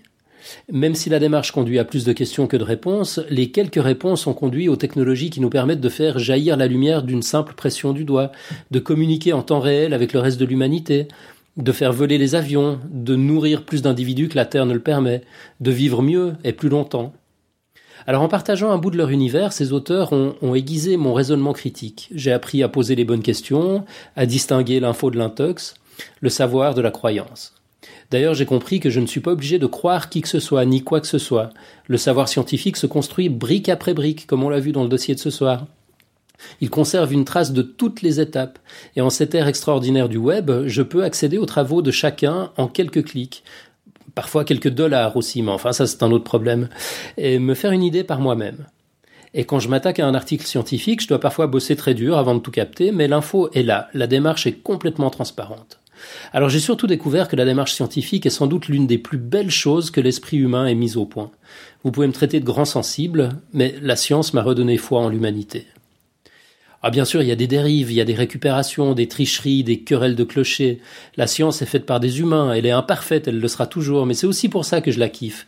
Exit aussi les idéaux de perfection inaccessibles. On fait avec ce qu'on a et avec ce qu'on est. La science m'a permis de comprendre pourquoi le ciel est bleu, comment se forment les espèces, et surtout combien j'avais besoin de renouer avec mon âme d'enfant de rester ou plutôt de redevenir le petit prince qui n'oublie jamais une question une fois qu'il l'a posée, plutôt que de continuer ma lente mais certaine transformation en donneur de réponses, tel le vieux monsieur cramoisi, l'allumeur de réverbère, le poivreau ou le monarque, tous abrutis par leur certitude. Je ne sens plus aujourd'hui ce grand manque au goût amer qui hanté autrefois. Et ce n'est pas parce que je sais des choses. Même si je sais aujourd'hui que certains infinis sont plus grands que d'autres, l'étendue de mon ignorance dépasse toujours le domaine du mesurable. Mais j'ai renoué avec ma curiosité. Je sais que l'humanité est entre de bonnes mains. Je trouve des questions satisfaisantes à mes questions. Et tout ça me fait kiffer grave. Voilà, c'était donc ma petite contribution à la chaîne. C'était très beau ton texte, Alan. Enfin, ton texte euh, à l'oral aussi. Ah, merci. Alors, euh, Nico nous en a prévu une pour la semaine prochaine. Je sais pas si toi, David, tu as, l'intention de... Je... je, je, pense que je n'oserais pas euh, passer, euh, passer après ça. Et je sais pas si j'aurai le temps de, de, de, toute façon. Enfin, je dis pas forcément non, mais euh, enfin, en tout cas, je pense que si jamais je le fais, j'en ferai pas, j'en ferai pas un blog, j'en ferai pas un blog audio. Mais ce sera sûrement beaucoup plus court parce que je, je ne peux pas me, c'est difficile de passer après ton texte euh, maintenant. Oh. voilà. Non, mais c'était très beau. Euh, encore une fois. Bah, merci. Tu sais ce que tu pourras faire pour contribuer si, si t'as pas envie d'écrire un texte? Moi, moi j'aimerais bien passer tous ces billets de blog en blog audio tous les billets de, tous les contributeurs et contributrices du, café, parce que je trouve que toutes les histoires, bon, elles sont toutes très différentes, mais toutes les histoires derrière cette, euh, cette, passion qu'on a tous pour la science, euh, ouais, sont, toutes plus intéressantes les unes que les autres, quoi. Et j'aimerais bien les faire découvrir à nos auditeurs. S'il y a des auditeurs qui ont envie de nous expliquer aussi pourquoi ils aiment ça, euh, ça peut être très sympa, je c'est genre vrai. en commentaire ou quoi euh, ou, euh, ou autre euh, qu'ils n'hésitent pas parce que c'est une belle chaîne et si en plus ça se prolonge sur les auditeurs et lecteurs de blog ça peut être merveilleux quoi. C'est vrai. Ouais, ben l'invitation est lancée, c'est vrai que c'est une excellente idée. Donc go, on attend vos commentaires, nombreux ou enfin vos contributions. Faites comme d'habitude, quoi. Vous pouvez nous contacter par Twitter, c'est Podcast Science, par Facebook, vous nous trouvez sous Podcast Science, par mail, c'est podcastscience@gmail.com, donc Podcast Science tout collé, tout en un mot, euh, science au singulier. Euh, comment est-ce que vous pouvez nous contacter encore par le formulaire de contact du site? Enfin bref, c'est facile, quoi. Euh, puis vous pouvez nous laisser un commentaire, euh, bah, soit en audio, ce serait, ce serait parfait, ou alors euh, en écrit, et, à l'écrit, et puis on le, on le lira. Ok, bon, on va revenir sur les, on va fusionner la rubrique émission précédente et quiz du mois pour pour cette fois-ci. On, on, on, va revenir un peu dessus. Nico, tu commences peut-être par le la première contribution? C'est un message qu'on a reçu tout récemment sur, euh, sur Facebook. Donc, on n'a pas eu le temps de vérifier son authenticité, mais on n'a aucun doute que c'est authentique.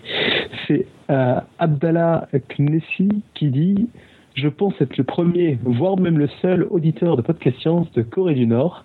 Un grand merci et un grand bravo à toute l'équipe pour votre travail, amicalement et camaradement. Abdallah. c'est tellement euh, énorme que j'ai du mal à y croire. Voilà, je pense qu'on peut arrêter le podcast après ça. Euh, voilà. non, mais est-ce que vous avez vérifié? Mais on n'a pas eu le temps, justement. C'est arrivé 5 minutes avant qu'on démarre. Alors, je, je, je sais pas s'il écrit de, Corée du Nord, mais je, je pense pas. Euh, mais par contre, il y, a pas mal de gens qui, qui vont. Enfin, je, connais un certain nombre de personnes qui ont été euh, été là-bas. Donc, j'imagine que c'est sûrement son cas. Enfin, je pense pas qu'il habite en permanence en, Corée du Nord. Et euh, bon, une fois qu'on y est, on, peut tout à fait y aller avec un lecteur MP3 et écouter des podcasts. Mais je trouve ça très cool quand même. Euh, j'étais en train de me dire qu'il faudrait qu'on réfléchisse à un protocole pour vérifier. Euh. non, mais je, je pense pas qu'il y, ait moyen de mettre en place un protocole. Je pense que le seul protocole, c'est la photo en Corée avec une affiche podcast science ou un imprimé podcast science, quoi, depuis une place de Corée où on peut ne pas hésiter que c'est la Corée du Nord. Ouais, ça me semble pas mal comme, comme protocole. Bah, Abdallah, s'il y a moyen de te faire parvenir des trucs physiquement, on t'envoie volontiers un t-shirt. Euh, communique-nous euh, le, moyen de te le faire parvenir. Puis si tu te fais prendre en photo devant un monument nord-coréen en portant ce t-shirt, alors on, sera les plus heureux du monde. Euh, good. Sinon, on a une autre une autre contribution de Julien, Julien Pontoro. Sur mon vélo, euh, dit-il, euh, salut à toute l'équipe de Podcast Science. Euh, je tiens tout d'abord à saluer vos formidables prestations et à souligner le plaisir immense que j'ai à vous écouter. J'ai découvert votre émission juste avant mon départ pour un voyage à vélo d'Annecy jusqu'au Cap Nord en Norvège. J'ai téléchargé de nombreux épisodes que j'écoute en boucle lors de mes longues journées de pédalage en solitaire. Il m'arrive d'en écouter jusqu'à 4 par jour autant dire que je rattrape vite mon retard. C'est une sensation fascinante que d'écouter les mystères du nombre d'heures ou les paradoxes temporels perdus au milieu de nulle part, balayés par les vents, avec l'horizon comme unique point de repère. Euh, nourrir le cerveau pendant que le corps me fait avancer. Euh, vous contribuez sans le savoir à la réussite de mon projet et à l'assouvissement de ma curiosité débordante. Ne changez rien et peut-être que j'entendrai ce petit commentaire lors d'une prochaine écoute. Je vous laisse l'adresse de mon blog relatant mon périple et l'adresse c'est l'altitude des Nordiques, euh, enfin point blogspot.fr, donc latitude des Nordiques, L-A-T-I-T-U-D-E-S, euh, euh, Nordique, N-O-R-D-I-Q-U-E-S. Voilà, amicalement, Julien. Oui, j'ai dit latitude des Nordiques, j'ai rajouté un D qui, qui n'existait pas. Latitude nordique. Ouais, latitude pluriel des Nordiques. On mettra le lien dans les, dans les références de l'émission. Ah, c'est encore un message qui m'a épaté, c'est complètement dingue. Quoi. Je me doutais pas qu'on contribuait à des exploits pareils. C'est formidable. Bah, Julien, euh, bon courage. Euh, puis, puis tiens-nous au courant. Quoi. On, va, on va bien sûr regarder ton blog à partir de maintenant. Ouais, ça y est, j'ai regardé là. J'ai pris le temps de regarder juste euh, quand j'ai vu ça. Ouais. Donc là, ça y est, en Norvège. Hein. Ouais, j'ai vu aussi. Ouais. Euh, mais donc il va aller jusqu'au nord de la, de la Norvège, il, y a encore, euh, ouais, il a encore du chemin à parcourir. Ouais, puis là il a été bloqué par les neiges, il n'a pas pu passer un col qu'il avait prévu de passer. du coup il a écouté trois épisodes de plus Probablement. ok, on a eu un commentaire de Alefto euh, relatif à l'épisode sur la culture dans le monde animal. Robin peut-être? Alors salut, très bien ce petit dossier. J'ai quelques remarques. D'abord une petite critique constructive. Les définitions de culture ne m'ont pas trop plu, elles n'étaient pas très user-friendly, plutôt destinées à rester dans un placard, celui qui est sous la paillasse du chercheur en culture. Au risque de me faire lapider, j'ai envie de tenter une petite définition perso de la culture au sens le plus large. Ensemble de références communes à un groupe d'individus au sein d'une population. Elles sont non systématiques, transmissibles et susceptibles d'évoluer dans le temps. Qu'en pensez-vous? Allez-y, lâchez les chiens, j'ai les mollets solides. Donc ça, ça c'est le début de son message, hein. ça continue après, mais c'est vrai que... Oui, oui. Ouais. moi, j'ai l'impression qu'il manque des dimensions dans cette, euh, dans, dans, cette définition, euh, notamment la, la, dimension de, de transmission d'une génération à l'autre, pardon, euh, puis la notion d'exclusivité d'un comportement à un groupe.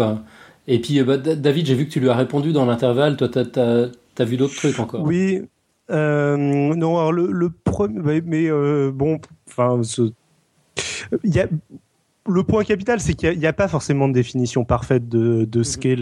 qu'est la, culture. Et euh, bon, en fonction de la définition qu'on prend, on définit une culture, une culture particulière. Donc euh, tout le monde a raison, tout le monde a tort. Enfin, y a, c'est pas quelque chose de, de physiquement identifié. Donc il n'y a pas de mauvaise définition, il n'y a pas nécessairement de, de, de, définition parfaite non plus. Après, euh, moi, ce que je reproche à cette définition, c'est que référence commune, pour moi, c'est pas très précis, je sais pas exactement ce que ça veut dire. Euh, je préfère comportement à, référence. Euh, et euh, l'autre élément, enfin, ta, ta remarque sur le, la transgénérationnalité euh, le caractère transgénérationnel est, bon aussi. Euh, après, il parle de transmissible, mais transmissible, du coup, on ne sait pas trop si c'est transmissible d'individu en individu euh, ou de, de, génération en génération. il parle aussi d'évoluer dans le temps. Et l'autre l'autre remarque que j'avais faite, c'était quand il parle de non systématicité. En fait, un caractère culturel théoriquement peut être systématique. Euh, c'est-à-dire que si, jamais on a une population très réduite, euh, et euh, un enseignement bah, culturel qui est systématique. Enfin, je ne sais pas, par exemple, si jamais on considère que parler le français est un caractère culturel et que on, élimine la, totalité de la planète qui ne parle pas français, bon, bah, sur un certain nombre de générations, le français va être systématique. Euh, et pourtant, ce sera toujours un caractère culturel. On pourra toujours isoler un, bébé et lui apprendre une autre langue. Il parlera pas, il parlera pas naturellement le français. Ce sera pas, euh, sera pas quelque chose de génétique. Euh, donc c'est pas pas forcément systématique. En tout cas, tel que généralement, tel que généralement on l'entend. Même si c'est pratiquement parlant un bon critère de, chercher des, des éléments qui sont pas systématiques. Généralement, c'est quand même ce qu'on cherche quand on cherche à déterminer des, quand, quand on cherche à déterminer des, facteurs culturels. Mais dans une définition, ça me semble pas, euh, ça me semble pas tout à fait idéal. Mais bon, enfin après, euh, elle est, euh, elle est intéressante. Enfin, je pense que on comprend, on comprend on comprend qu'il parle de la culture quand on lit cette définition et dans la plupart des cas, ça, marche. Hein. C'est juste que je cherche la petite bête. Voilà. Ouais, puis bon, il a dit qu'il avait les mollets solides, alors on peut, on peut y aller. voilà je, je, Non, mais en tout cas, je trouve. Je Elle fait tôt, tu le laisses chercher. Ouais. je trouve très chouette qu'il qui, propose lui-même une définition. C'est plutôt cool. Et donc, Il dit qu'en pensez-vous après? Ouais. Alors ça c'était juste le début du message, mais c'est pas tout. Oui, alors il y a d'autres remarques. La deuxième remarque, une autre remarque sur le test proposé dans le dossier de David. Un individu implanté dans un groupe différent va conserver une partie de sa culture, voire en transmettre un peu, et adopter une partie du groupe d'accueil. Ça ressemble à la théorie de l'échange, non? Le test proposé pour distinguer comportement culturel ou naturel me semble trop manichéen. Mais cela n'est que mon humble avis. Qu'en pensez-vous? Il demande à chaque fois ce qu'on en pense quand même. Ouais, alors David, qu'est-ce que tu en penses? Alors, je, pense qu'il y a un certain nombre de cas limites. Euh, dans l'exemple précis, euh, dans, dans l'exemple précis qu'il donne, euh, à savoir, alors bon, J'aurais dû préparer mes réponses et, relire, ma réponse avant.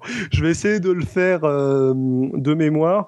En fait, euh, l'exemple précis qu'il donne, c'est euh, deux cultures qui vont se mélanger. Mais il me semble que le, test que je vais pas redonner, mais qui était grosso modo d'avoir, enfin d'échanger des individus de deux groupes et de voir si l'individu adoptait la culture la culture du groupe majoritaire. Euh, et euh, si quand on échangeait quand on échangeait deux groupes est-ce que il y avait un facteur environnemental qui faisait que en fait c'était l'endroit qui le lieu qui déterminait ce qu'on considérait ce qu'on suspectait d'être d'une culture et non pas euh, des facteurs, euh, une transmission culturelle. C'est-à-dire que si jamais on prend une population, si jamais mon exemple c'était de la nage, euh, si, jamais on prend une population qui est loin de l'eau et une population qui est à côté d'une rivière et qu'on met la population qui est loin de l'eau à côté de la rivière et qu'immédiatement elle se met à nager, bon bah c'était pas la, la, nage n'était pas un facteur culturel, c'est juste qu'ils n'avaient pas d'eau et que à l'endroit où ils étaient ils pouvaient pas nager dans le désert. bon. Euh, son exemple, euh, c'est euh, le fait qu'on va, c'est dans le, premier cas, le fait qu'on va pas forcément avoir un, une adoption euh, par l'individu isolé qui est mis dans un nouveau groupe euh, de la culture majoritaire, mais qui peut y avoir un mélange de deux cultures, euh, ou même, je ne sais pas si jamais il est très très efficace, je sais pas, on imagine un singe qui a une technique de chasse super efficace, qui est mis dans un groupe qui ne connaît pas cette technique de chasse, bon bah c'est peut-être tout le groupe qui connaissait pas la technique de chasse qui va adapter sa technique de chasse, qui va qui va adopter la technique de chasse de chasse du singe. C'est vrai, je je l'avais sans doute relativement, j'avais sans doute relativement mal présenté mon exemple, mais c'est pas un problème, je pense, dans le cadre de cet exemple, parce qu'en fait, l'élément important, c'est le nivellement euh, de ces euh, de ces deux cultures quand on mélange euh, des, quand on mélange des individus. C'est-à-dire que ce qu'on cherche à déterminer, c'est si c'est génétique ou non. Et si jamais c'était génétique, en fait, il pourrait pas euh, y avoir mélange euh, mhm. de, euh, des cultures par deux groupes. le l'individu A qui vient du euh, qui est euh, ajouté au groupe B garderait sa culture A et les individus B euh, enfin les individus du groupe B garderaient leur culture B donc s'il y a mélange dans son exemple c'est aussi significatif d'un élément d'un élément culturel et du fait que ce ne soit pas génétique. D'accord. très longue réponse, alors que je pense que j'aurais dû pu faire euh, beaucoup plus court si jamais j'avais euh, préparé ma réponse. Mais bon, désolé. Euh, J'espère que c'était clair. Ouais, c'était super clair. Alors, troisième point. J'ai aussi une petite remarque de fond. Sur la grande question de notre spécificité humaine, le célèbre propre de l'homme que vous avez évoqué, même si la culture pourrait être un candidat à ce poste, c'est une question qui m'a interpellé depuis l'enfance, notamment car chaque élément que j'ai entendu dès cette époque reculée cité comme propre de l'homme a été réfuté sans exception. Je cite ceux qui me viennent en tête au hasard.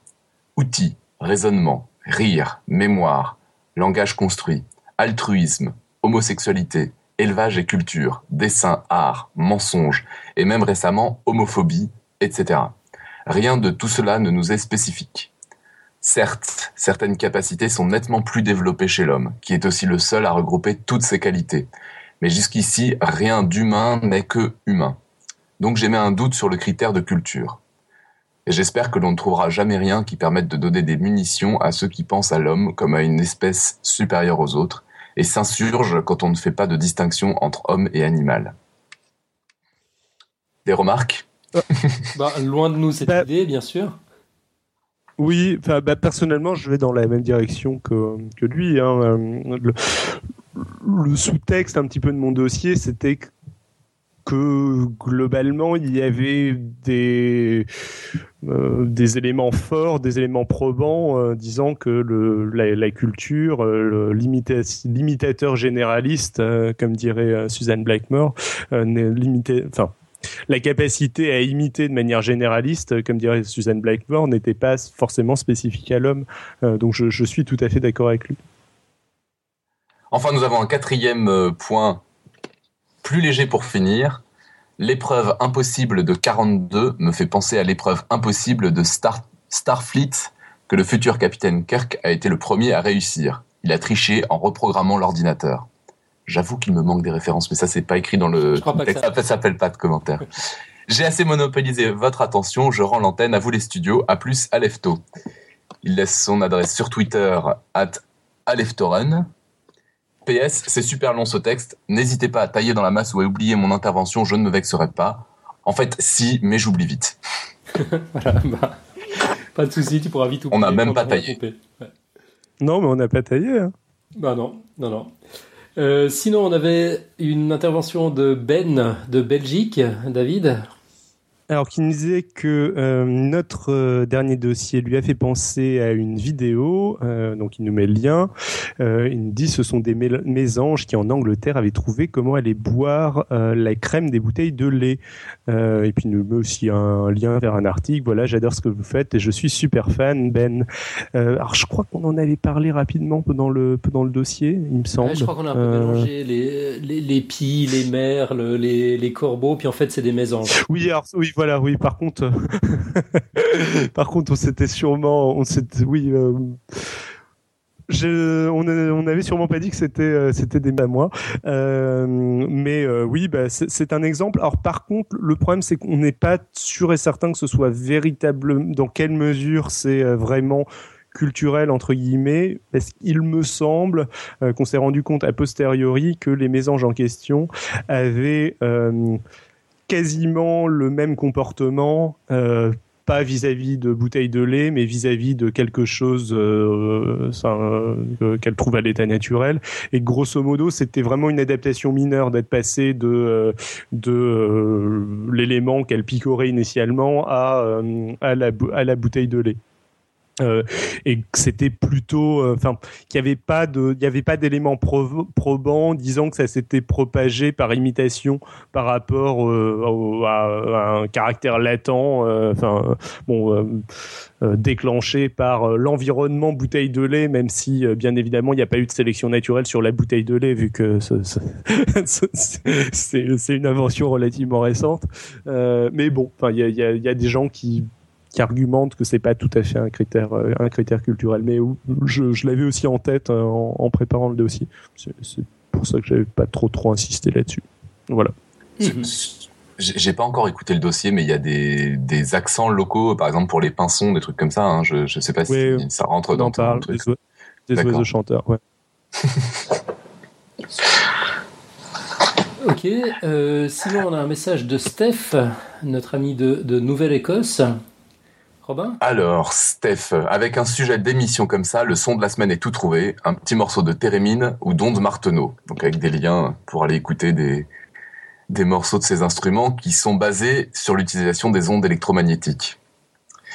Et sinon, une petite participation au quiz du mois.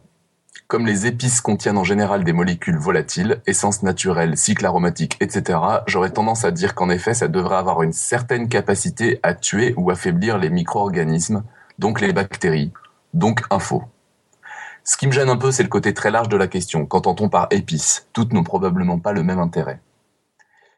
Et puis une petite note sur le dossier sur la culture dans le monde animal. J'ai vu il y a quelques mois qu'en Thaïlande, les éléphants ont appris à braquer des camions de canne à sucre en les forçant à s'arrêter sur la route. Un article en anglais ici. Bonne continuation et encore une fois, bravo pour votre travail. donc là, il y avait un lien qu'on mettra bien sûr dans les notes de l'émission. Euh, les liens sur le térémine, euh, ça fera effectivement l'objet d'un son de la semaine, mais ce sera peut-être pas la semaine prochaine, mais la semaine suivante. Euh, quand Julien reviendra nous parler. Ça sera assez cohérent. exactement. Euh, et puis, on va peut-être juste rappeler quel était euh, le, quiz ce mois-ci. donc, il est intitulé comme ça Les épices ont un fort pouvoir antibactérien. Info ou un tox Si vous voulez participer, euh, désolé. Euh, pour participer, vous pouvez le faire en audio. Nous avons un répondeur sur le site ou par écrit, comme vous préférez, par mail, Twitter, Facebook. Ne vous enquiquinez pas avec les précisions scientifiques. Alan s'en chargera avec plaisir.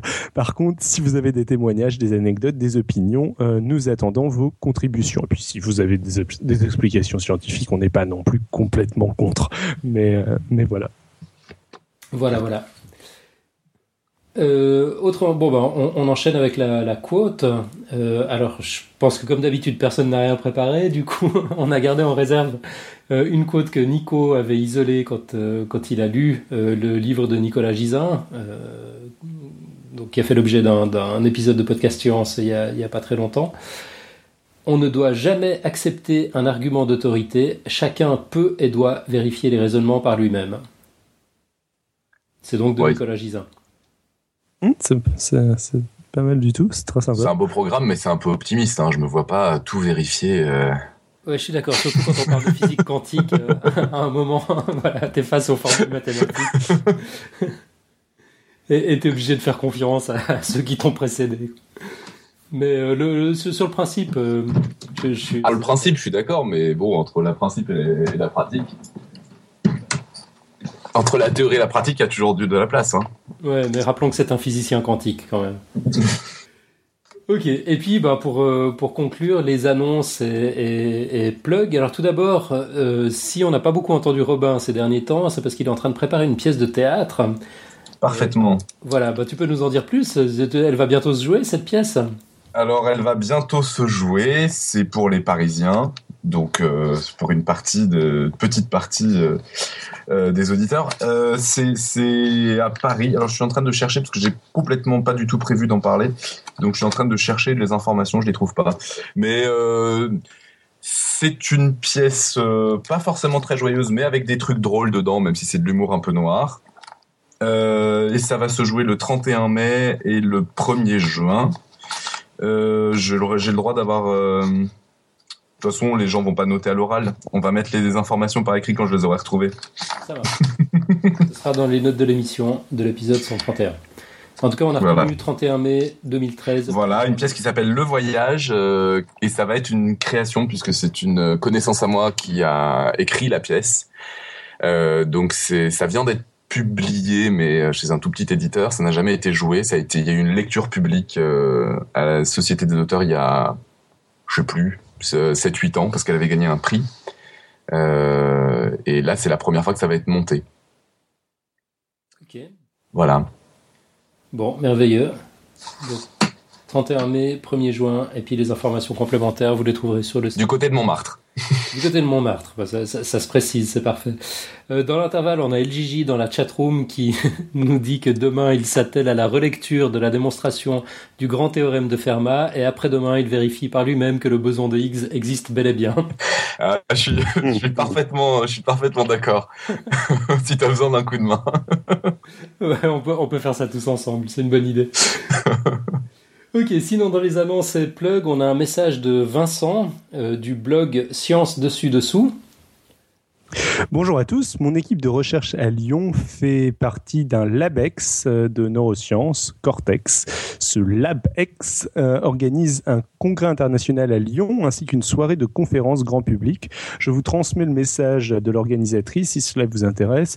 Euh, si vous voulez le transmettre à d'autres personnes, surtout n'hésitez pas. C'est les 3, 4 et 5 juin. Le LabEx Cortex organise une conférence internationale à la salle Molière en plein cœur du Vieux-Lyon. Cet événement vise à rassembler des experts de classe mondiale dans les disciplines de Cortex.